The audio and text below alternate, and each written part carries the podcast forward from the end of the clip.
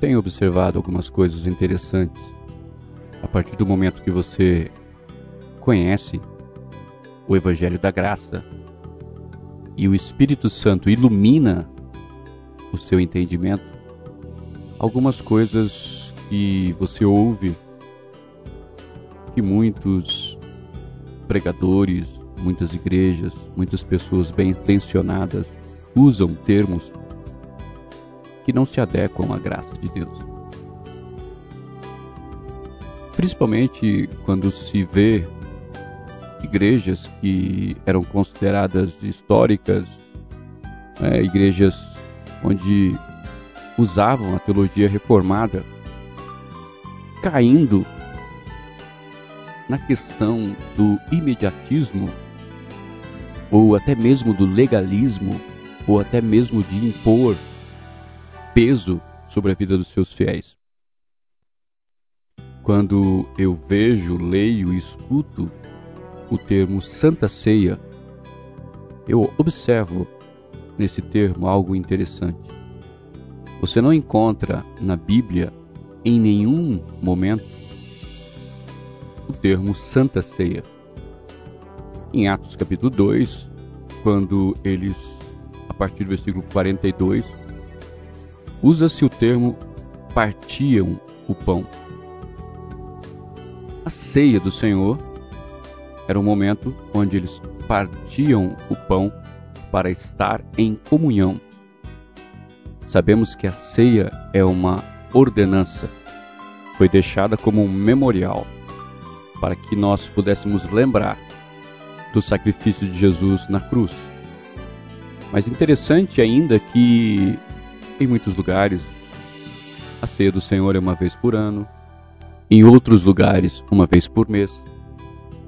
E se nós formos observar, mesmo o texto de Atos 2, 42 em diante, que fala sobre a comunhão deles ali, se formos observar, nós deveríamos participar, fazer a ceia todos os dias.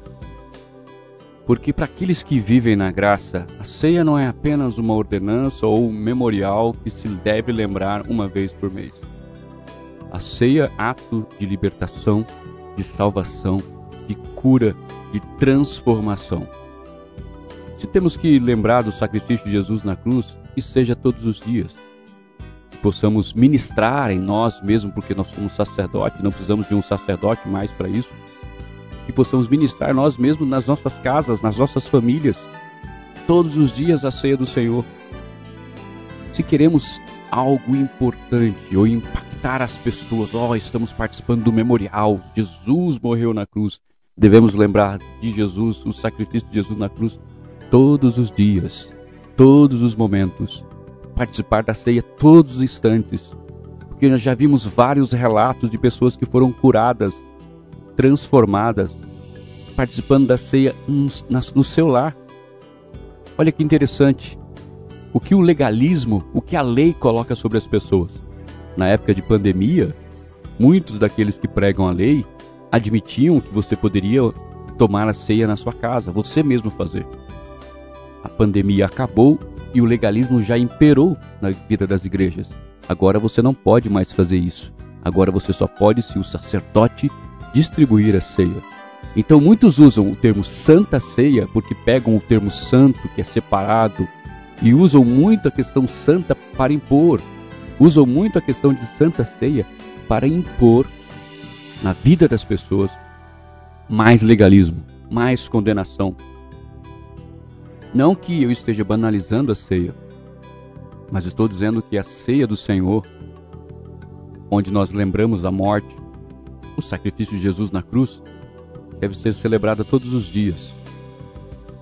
Ah, mas as pessoas que pregam a graça pregam um evangelho fácil. Me diga, onde Jesus, nos evangelhos, impôs algo sobre aqueles que precisavam do evangelho? Se você observar, Jesus foi pesado com os fariseus.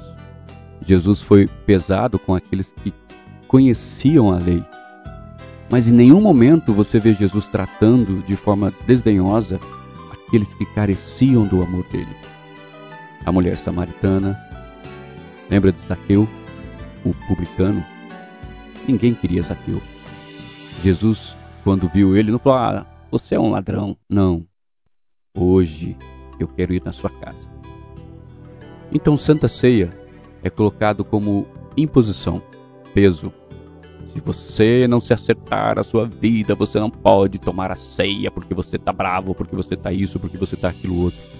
Nós sabemos que na graça Jesus já perdoou todos os nossos pecados, passados, presente e futuro. Jesus levou sobre si na cruz as nossas iniquidades e pelo sangue dele nós fomos remidos do pecado. A remissão dos pecados na cruz foi um ato maravilhoso de Jesus por nós e por isso nós não precisamos viver com a nossa e por isso nós não precisamos viver caídos e nem temos um passaporte para pecar toda hora, porque na graça na graça nós fazemos e não por medo de Deus.